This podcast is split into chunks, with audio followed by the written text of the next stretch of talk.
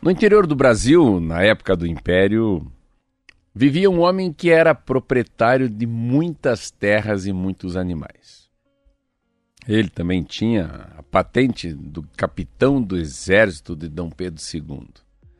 E havia lutado, lutado na Guerra do Paraguai e voltado como um herói. Mas o capitão não tinha esposa. Não tinha esposa, não tinha filhos. As pessoas diziam que era por ele ser muito culpado. Numa certa altura da vida, o capitão sentiu que era hora de se casar. Tratava-se de um homem forte, um homem bonito. Quando se espalhou a notícia que ele desejava se casar, muitas, mas muitas mulheres se interessaram. As mulheres mais bonitas da região o visitavam na fazenda. Muitas delas lhe ofereceram, além de sua beleza e encantos, muitas riquezas. Mas o capitão o capitão era muito desconfiado.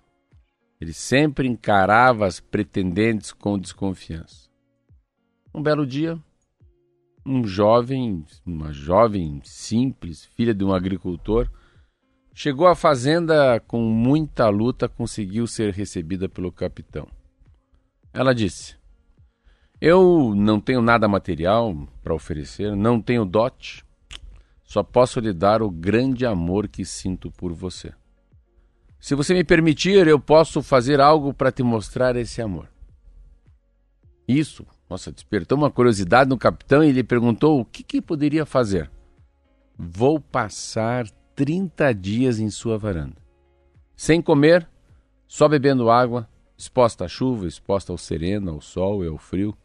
Se eu aguentar 30 dias, você verá que estou disposta a me sacrificar por você capitão, surpreso, aceitou o desafio. Tá bom, eu aceito.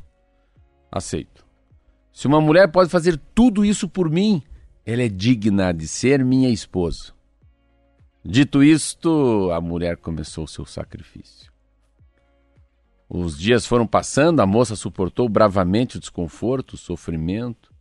Muitas vezes sentia que desmaiava de fome, que estava adoecendo por causa do frio, mas se encorajava se encorajava por imaginar que finalmente estaria ao lado do homem que amava à distância há tantos e tantos anos.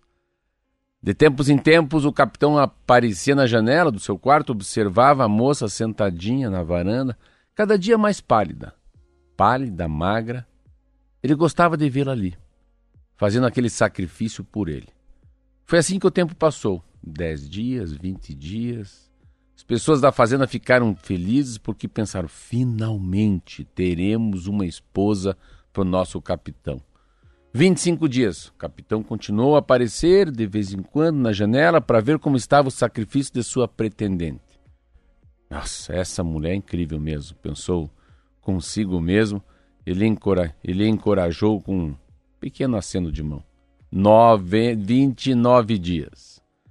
O dia 29 finalmente chegou e todos os moradores do lugar começaram a se reunir perto da fazenda para ver o momento que aquela mulher se tornaria esposa do capitão.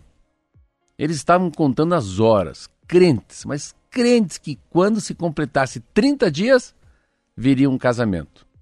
A pobre moça, em sua grande simplicidade, estava muito fraca e mais fraca, Roberta.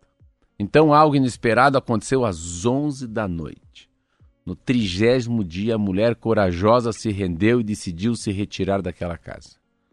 Deu uma olhada triste no capitão, que a fitava surpreso, e saiu sem dizer nenhuma palavra. As pessoas ficaram chocadas. Ninguém conseguia entender por que uma pessoa tão corajosa desistiu apenas uma hora antes de ver seus sonhos se tornarem realidade. Ela já havia suportado tanto, mas tanto. Ao chegar em sua casa, seu pai já havia já sabia da sua desistência e perguntou: por que você desistiu de ser esposa do grande capitão? E, para seu espanto, ela respondeu: Pai, passei 29 dias e 23 horas na varanda dele, suportando todos os tipos de sofrimento, e ele foi incapaz de me liberar desse sacrifício. Ele me viu sofrendo e só me encorajou a continuar sem mostrar nenhum pouco de compaixão por mim. Eu esperei todo esse tempo, pai por um vislumbrante de bondade e de consideração que nunca veio. Então eu finalmente entendi, meu pai. Uma pessoa tão egoísta, severa e cega, só pensa em si mesmo e em suas regras, não merece meu amor. Esse conto fala, Roberta, de uma situação extrema para nós fazer refletir. Quando você, você ama alguém e sente que para manter essa pessoa ao seu lado você tem que sofrer, tem que se sacrificar, até implorar, mesmo que doa, saia fora. Se retire. Se ame.